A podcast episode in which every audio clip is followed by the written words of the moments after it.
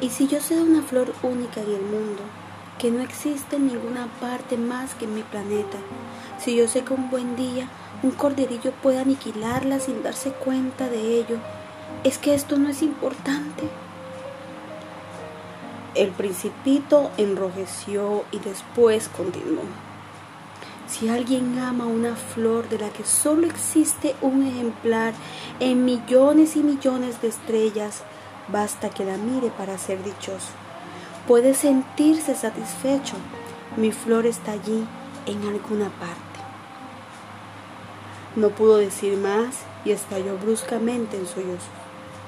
El principito había comprendido que el amor iba más allá de los defectos que en la lejanía había aprendido a valorar a su flor, decidió regresar y compartir con ella el tiempo de vida que su flor tenía, porque no le gustaba saberla sola en el universo y sentirse el mismo solo en él.